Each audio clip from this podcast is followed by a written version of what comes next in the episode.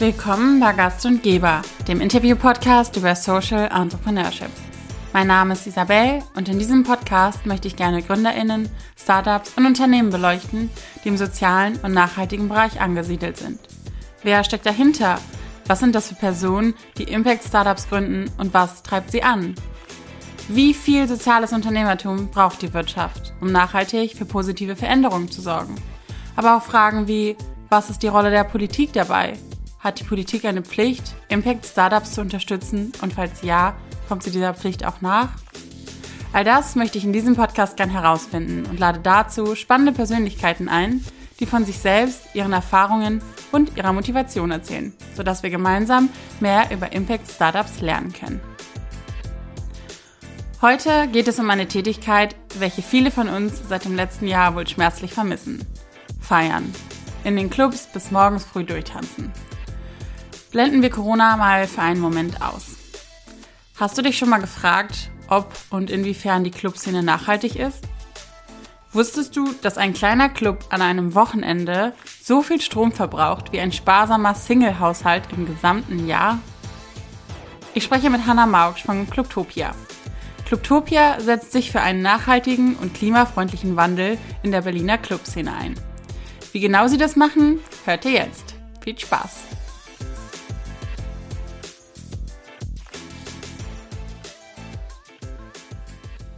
Hallo, schön, dass du da bist. Kannst du dich und Clubtopia bitte einmal vorstellen? Ja, hi Isabel, danke für die Einladung. Ähm, mein Name ist Hanna. Ich ähm, bin relativ frisch bei Clubtopia vorbei. Ich darf äh, zeitweise die Initiatoren vertreten in der Projektkoordination. Das mache ich noch mit einer anderen Kollegin zusammen. Und ähm, ja, wir beschäftigen uns damit, das Projekt ähm, zu koordinieren, voranzutreiben und die einzelnen Bausteine umzusetzen. Vielleicht nochmal generell, was Clubtopia ist oder wofür die Initiative steht. Und zwar geht es darum, die Clubkultur, also die Szene, die Clubs, so nachhaltig wie möglich zu gestalten. Also wir sind dafür da, um einen nachhaltigen Wandel auch in der Clubkultur voranzubringen und ähm, ja, sehen uns in der Verantwortung, nicht von oben herab zu sagen, wie es funktioniert, sondern eher zu schauen, wie wir mit Clubbetreibenden und Expertinnen zusammen ähm, gute Lösungsansätze entwickeln können, die sich auch ja, so einfach wie möglich umsetzen lassen. Und wie nachhaltig ist die Clubszene bisher, würdest du sagen?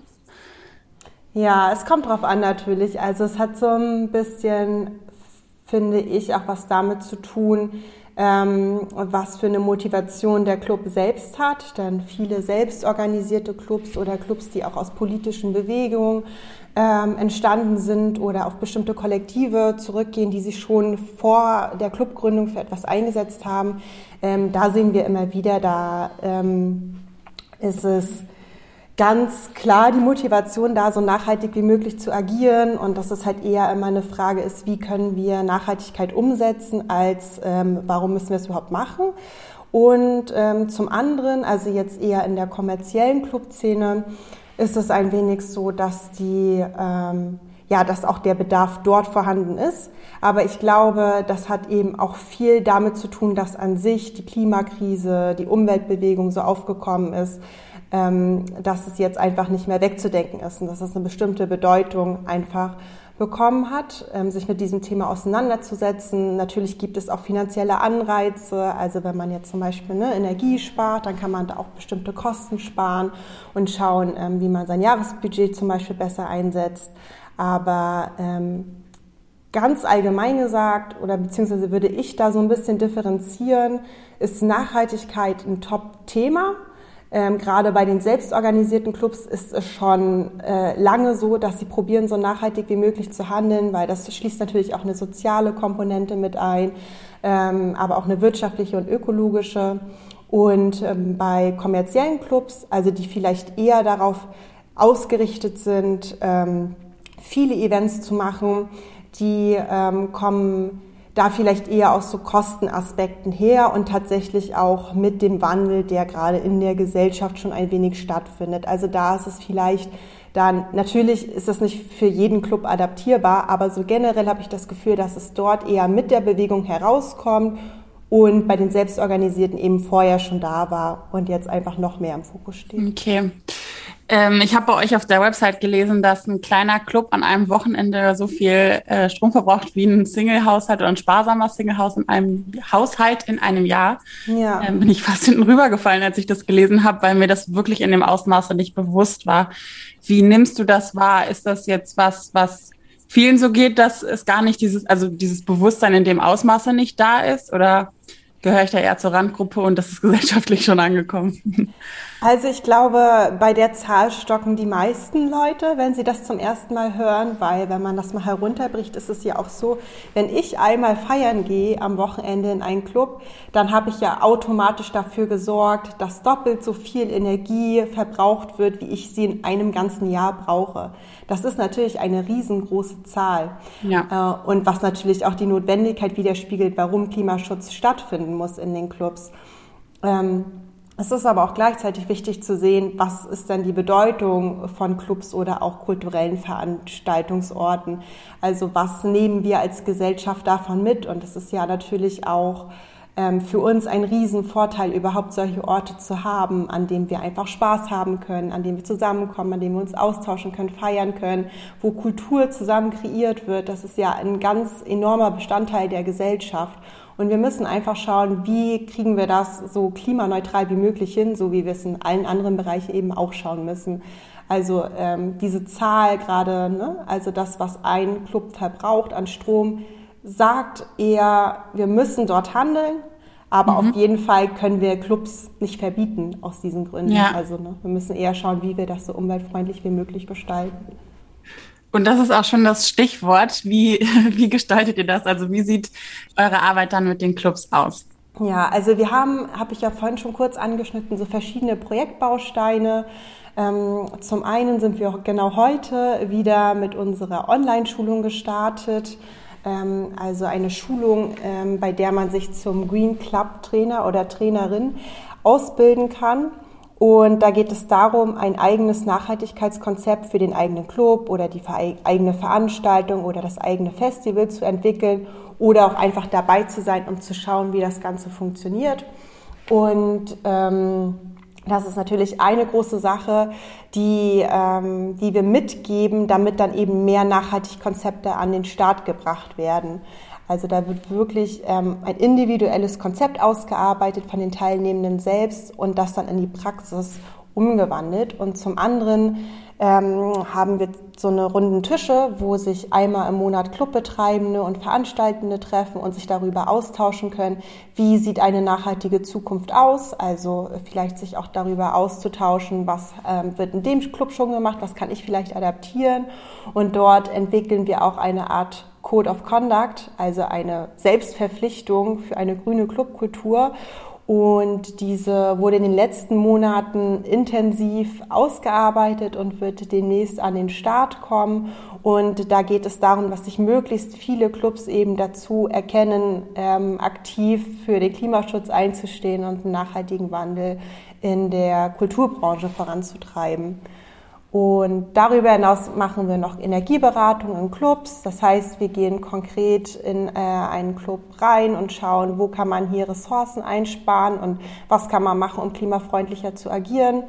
Und dann gibt es aber auch noch äh, verschiedene Workshop-Formate ähm, oder wir halten auch Vorträge auf Veranstaltungen zu gewissen Themen und haben unter anderem auch das Future Party Lab, ein Event, wo sich, wenn es dann möglich ist, auch in Persona getroffen werden kann, um sich über Lösungsansätze auszutauschen oder auch erst zu entwickeln. Cool.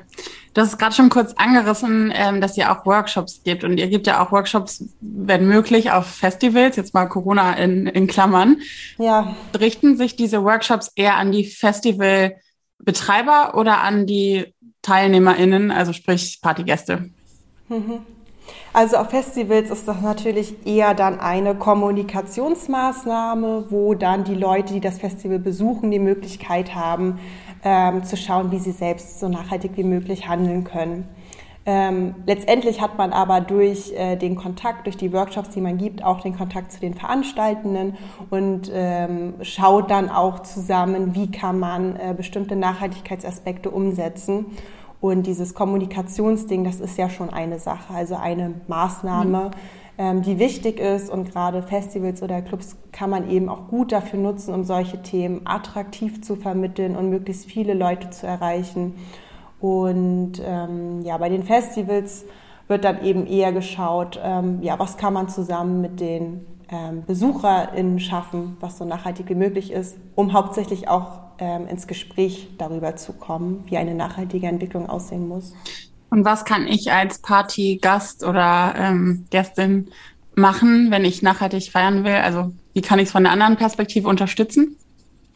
Ja, also es gibt natürlich, ähm, ja, wie eigentlich in allen Lebensbereichen sehr viele Sachen, die man machen kann. Die sind einem auf den ersten Blick vielleicht gar nicht so bewusst, aber das fängt dann mit kleinen Schritten an und hört, sag ich mal, bei politischen Handlungen nicht wirklich auf, sondern geht dann erst richtig los.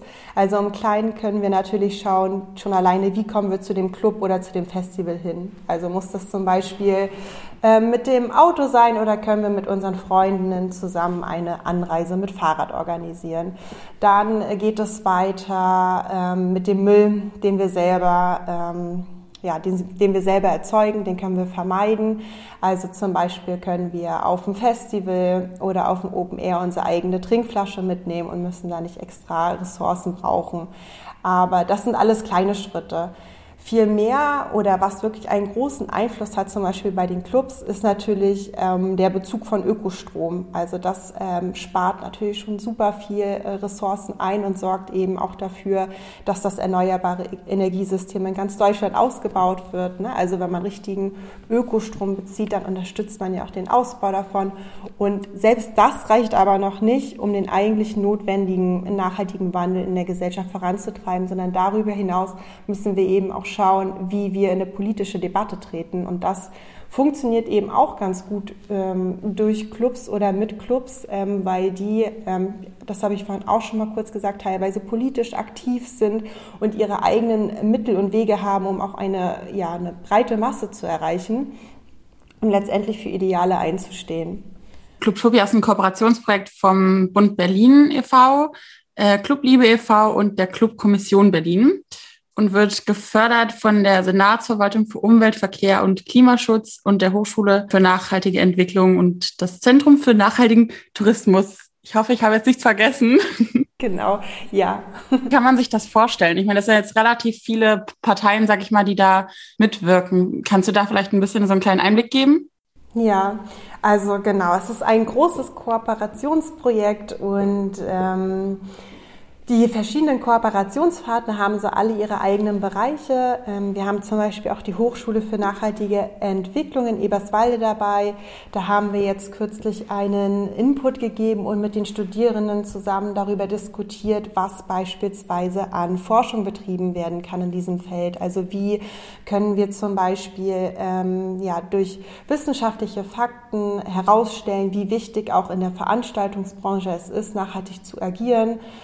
Da haben wir beispielsweise darüber gesprochen, wie, ähm, wie man CO2-Fußabdrücke von einzelnen KonzertbesucherInnen berechnen könnte, um das mhm. dann mal gegenüberzustellen. Also wie würde das aussehen, wenn man, ähm, wenn alle mit dem Fahrrad anreisen gegenüber, wenn alle andere Verkehrsmittel benutzen.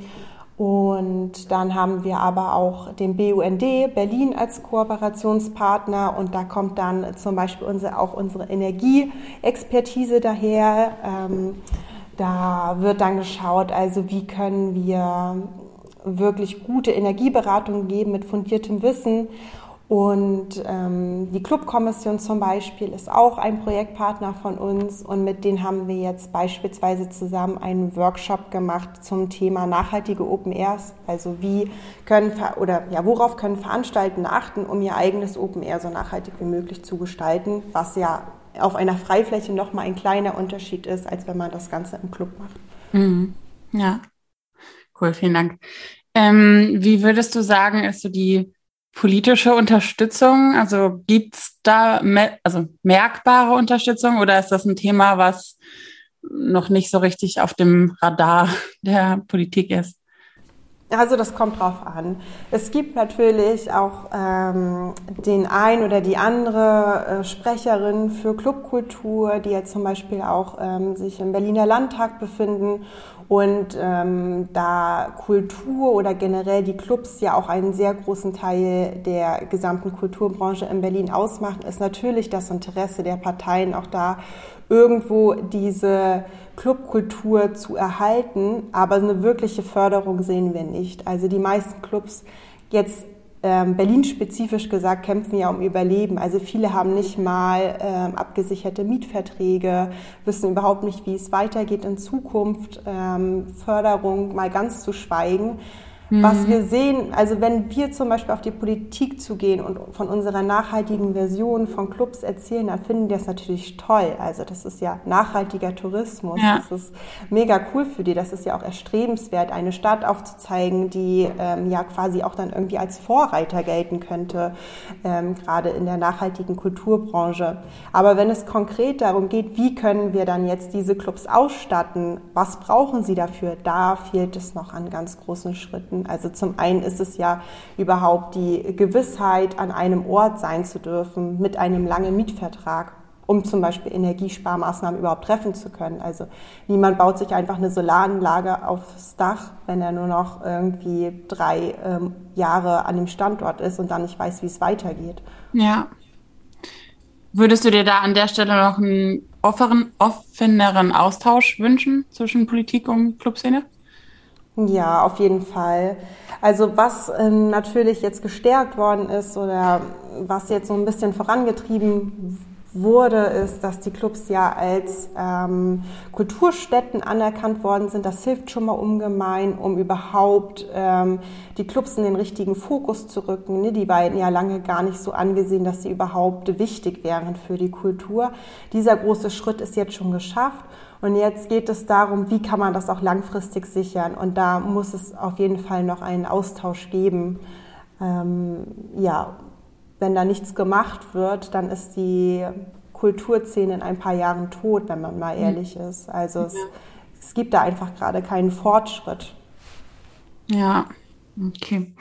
Ähm, ja, habt, ich glaube, das ist eben auch schon angesprochen, ähm, das Innovationslabor äh, Future Party Lab.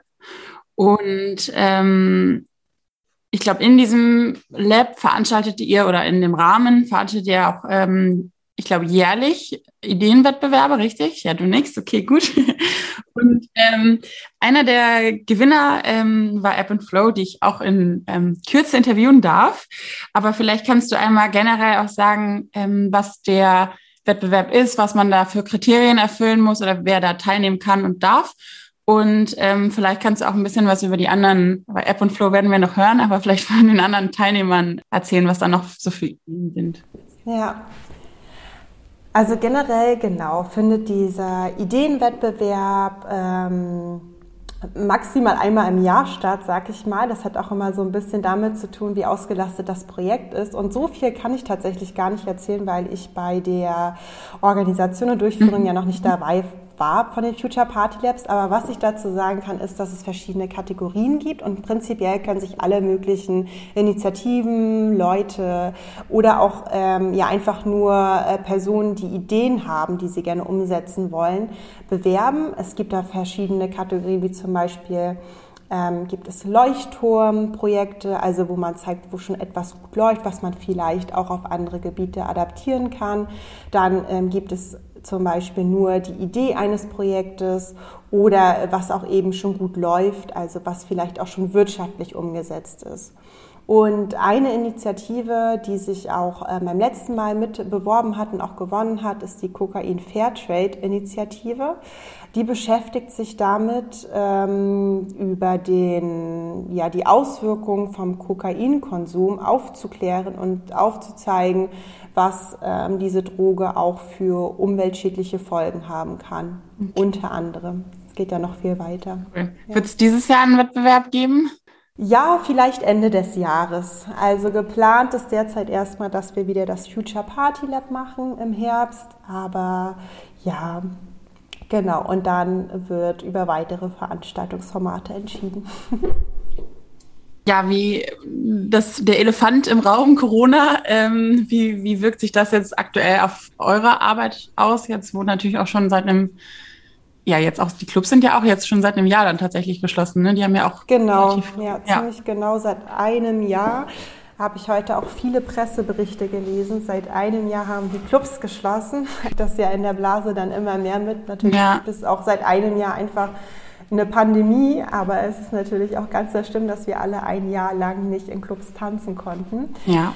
Ähm, ja, also Leider muss ich sagen, dass wir durch die Corona-Pandemie natürlich auch ähm, mehr Kapazitäten von einzelnen Clubbetreibenden haben, die sich an unseren äh, Projekten mitbeteiligen. Denn sie haben zum Teil Zeit und auch ein Interesse an dem Thema und können sich jetzt damit beschäftigen. Mhm. Ähm, es ist tut uns natürlich alle so wahnsinnig im Herzen weh, dass die Clubs gerade nicht aufmachen können, dass viele schon schließen mussten und einfach wissen, dass sie nie wieder öffnen können oder wo es vielleicht auf Kippe steht und sie nicht genau wissen, wie sie weitermachen. Das ist von Stadt zu Stadt total unterschiedlich. Es gibt Städte, da haben Clubs viele Förderungen bekommen, die machen gerade einfach Pause und freuen sich wieder durchzustarten. Da haben wir zum Beispiel Städte, die uns fragen, wo können sie jetzt gute Energiemaßnahmen investieren. Und da gibt es aber andere Städte, die eben auf die Förderung warten und gar nicht wissen, ob es überhaupt für sie weitergeht. Aber letztendlich ähm, kann ich sagen, dass wir in, in dieser Zeit ähm, und jetzt auch gerade vom Anfang des Jahres ähm, super viel Zuspruch hatten, was ähm, die Entwicklung der nachhaltigen Clubszene angeht. Also ganz viele wollen sich jetzt mit dem Thema beschäftigen oder sehen auch, dass es ähm, quasi nach der Krise nicht anders möglich sein wird, als nachhaltig zu handeln. Also es wird dann eher geschaut, wie können wir das jetzt nutzen, also da sieht man auch wieder so ein bisschen dieses Progressive der Clubkultur oder der Szene.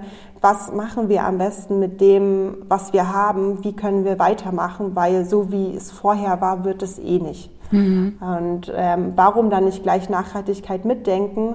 Ähm, gerade wenn es jetzt Angebote gibt und die Leute interessiert an dem Thema sind und äh, man vielleicht auch durch die Online-Konferenzen die Möglichkeiten hat, sein Wissen schnell mit vielen Clubs untereinander zu teilen.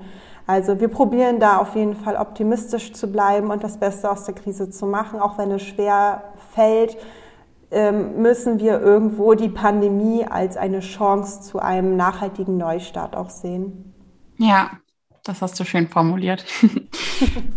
wie, ähm, wie setzt sich denn euer Team zusammen? Also wie viele seid ihr und vielleicht auch, wie ist so der Hintergrund eures Teams oder beziehungsweise wie ist auch dein Hintergrund? Wie bist du dahin gekommen?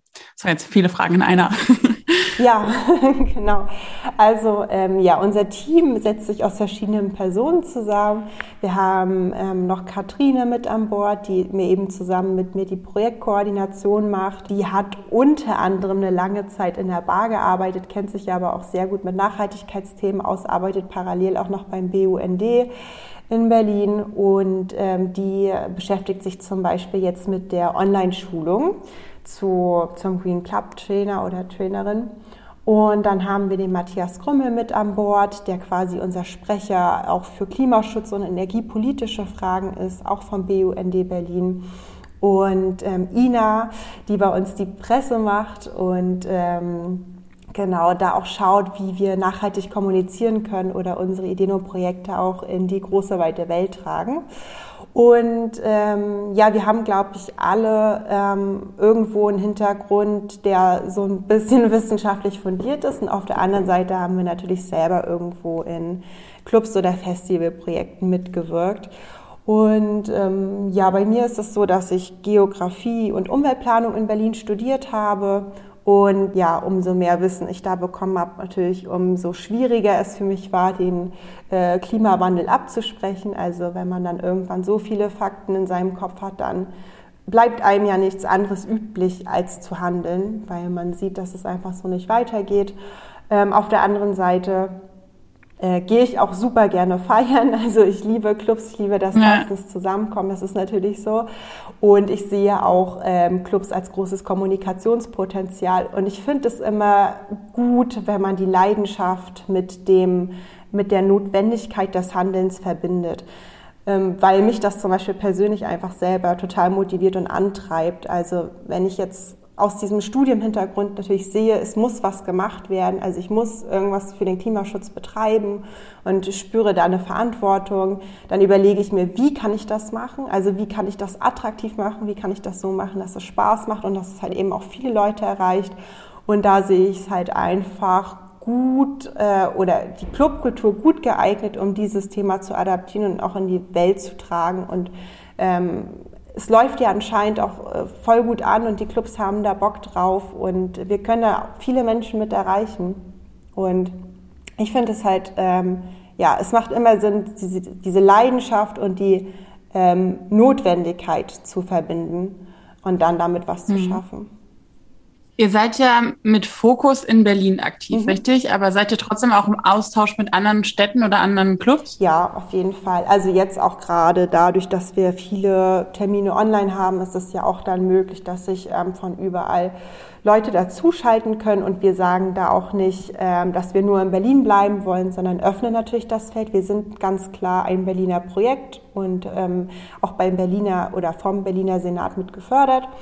Aber wir ähm, gucken natürlich auch, wie können wir die einzelnen Szenen miteinander vernetzen oder uns austauschen, weil letztendlich bringt es ja nichts, wenn jeder in seiner Stadt bleibt oder ihrer Stadt bleibt, sondern wir müssen natürlich auch gucken, wie wir uns bundesweit gut austauschen und vernetzen können. Und ähm, ja, durch diese Online-Meetings ist das bei uns immer mehr so geworden. Okay. Gab es das auch schon mal, dass ähm, du mit einem Club in Kontakt getreten bist, den ihr vielleicht kontaktiert habt, wo dann überhaupt gar kein Bedarf da war oder der das komplett abgelehnt hat? Ja, schon. Also es gibt schon ähm, ein paar Clubs, die, das ist ganz interessant, weil es gibt Clubs, die zum Beispiel sagen, dass sie super nachhaltig sind und ähm, schon ganz, ganz, ganz viel machen. Wenn man dann genauer hinschaut, ist es vielleicht gar nicht so viel. Und dann gibt es auf der anderen Seite auch richtig oft Clubs, die sagen, na ja, wir müssten ja eigentlich noch voll viel machen und so viel haben wir gar nicht. Und das sind dann oft die nachhaltigsten Clubs, also Status Quo, die ja. es jetzt schon gibt. Ähm, das mhm. ist sehr interessant, dieses Selbstverständnis von Nachhaltigkeit oder auch wie mit dem Nachhaltigkeitsbegriff umgegangen wird.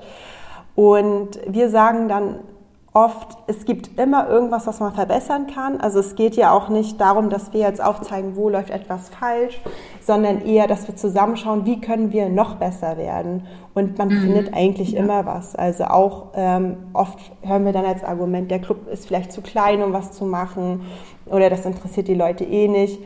Ähm, also ein Club ist eigentlich nie zu klein, man kann immer irgendwas machen und selbst wenn es die Leute nicht interessiert, warum machen wir das Thema dann nicht so attraktiv, dass es die Leute eben interessiert? Mhm. Also es sind äh, für ja. uns eigentlich dann immer eher so kleine Ausreden, wo wir probieren, trotzdem handeln zu können. Ja.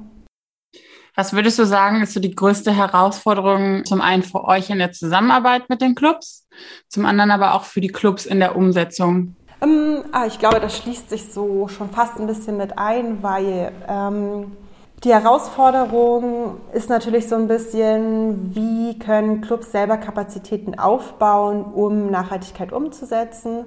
Ähm, am liebsten hätten sie natürlich direkte Lösungsvorschläge, die wir ihnen geben, die sie dann einfach nehmen und machen. Aber so einfach ist es natürlich nicht, weil jeder mhm. Club ist unterschiedlich, hat einen anderen Standort, ähm, ist unterschiedlich gedämmt oder was auch immer. Also wir müssen da wirklich schon vor Ort schauen, was braucht dieser Club oder wo kann man hier am besten einsparen.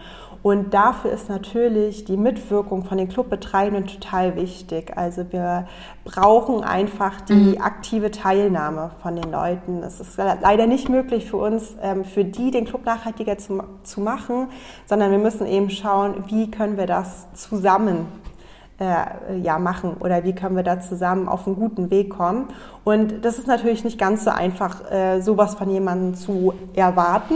Ähm, mhm. Auf der anderen Seite, wenn wir das einmal erklärt haben und dann auch unseren Standpunkt aufzeigen, dass wir eben auch nur das Beste für den Club wollen, umso leichter ist die Zusammenarbeit dann natürlich, weil letztendlich ist es ja ein Ziel, was wir zusammen verfolgen und ähm, ja, man muss sich dann irgendwie einfach die Kapazitäten dafür freischaufeln oder man kann ja auch zum Beispiel eine Person festlegen vom Club, die sich mit dem Thema befasst oder ähm, eine Gruppe oder ein Nachhaltigkeitsteam kann es ja geben. Also es gibt meistens Möglichkeiten, wie man das unter einen Hut bekommt. Und ähm, ich glaube, das ist noch so die größte Hürde, also diese aktive Teilnahme. Mhm. Wie lange begleit, also begleitet in Anführungsstrichen ihr die Clubs? So ist das ähm, unterschiedlich, dass ihr mit manchen vielleicht nur einmal im Kontakt seid und andere immer in regelmäßigen Abständen ich will jetzt nicht sagen kontrolliert, weil ja. du hast ja auch gerade schon gesagt, ihr, ihr, zeigt ja nicht den Finger auf, sondern eher ähm, vielleicht mit ja. denen gemeinsam nochmal drauf schaut. So. Genau, also ja, daran sieht man auch ganz gut, wer es wirklich ernst meint. Mhm. Also die Leute sieht man dann natürlich auch öfter wieder. Es gibt Leute, die in der Berliner Clubszene super engagiert sind, die sich dann auch ähm, wieder auf den runden Tischen aktiv mit einbringen, also dieser Plattform, wo wir zusammen über Lösungsansätze sprechen oder die zwischendurch mal nachfragen, die eine Energieberatung durch uns bekommen haben und immer noch auf der Suche nach weiteren Ideen sind. Also klar entsteht da auch mit bestimmten Clubs oder mit bestimmten Personen so eine Bindung, weil man einfach Interesse hat, diesen nachhaltigen Wandel in der Clubkultur zusammen voranzubringen. Und mhm. bei anderen ist es auch so, dass sie eben mal eine Energieberatung bekommen haben und dann trotzdem an dem Thema weiterarbeiten, ohne dass wir es mitbekommen. Mhm. Aber wir machen jetzt keine aktiven Kontrollen, wenn dann eben eher eine Erinnerung oder nochmal ein Check oder nochmal das Angebot, ob wir quasi für die Clubs etwas machen könnten oder ob sie noch von uns etwas brauchen. Ähm, das ist dann eher nochmal so ein äh, positives Hinterherfragen. Mhm. Okay. Dann habe ich noch eine äh, abschließende Frage, und zwar die Frage stelle ich immer am Ende. Mhm. Ähm, hast du jemanden in deinem Fall jetzt wirklich in dem Bereich Nachhaltigkeit, jemanden, der dich, ähm, der dich inspiriert oder den du irgendwie so da als, als Vorbild hast? Ja, also wen ich äh, sehr interessant würde, ich würde jetzt gerne eine Frau nennen, mhm. ähm, weil ja Viele Klimaaktivisten inspirieren mich sehr, aber dennoch finde ich, Gregor Hagedorn ist äh, eine Person, das ist der Gründer von Scientists for Future, beziehungsweise der Initiator. Und falls es die Möglichkeit für die eine oder andere Person gibt, diesen äh, Mann sprechen zu hören, würde ich das auf jeden Fall empfehlen, weil er das auf eine ganz äh, gute, konstruktive Art und Weise macht, sehr auf Augenhöhe. Also es macht total Spaß, sich mit ihm auszutauschen. Und ähm, in seinen Talks spricht er immer wieder darüber, dass es eben nicht reicht, einfach mal hier und da was Kleines zu machen, dass es gut ist. Er motiviert auch die Leute, also dass sie da dranbleiben sollen, aber dass wir eben darüber hinaus auch politisch handeln müssen.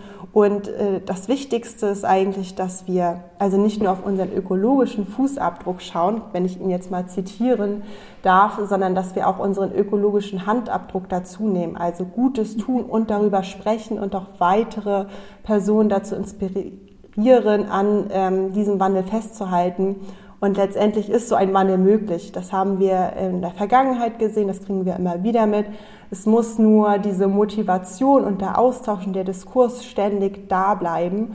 Also würde ich auch immer dazu aufrufen, kommt mit Leuten ins Gespräch, ähm, schaut, wer hat die gleiche Motivation oder wo kann man eben wirklich Sachen zusammen schaffen, um diesen nachhaltigen Diskurs in Angriff zu nehmen und zusammen macht es ja natürlich auch noch mehr Spaß. Ja. Super, vielen, vielen Dank für deine Zeit Gerne. und äh, die Einblicke. Ja, danke dir für die spannenden Fragen.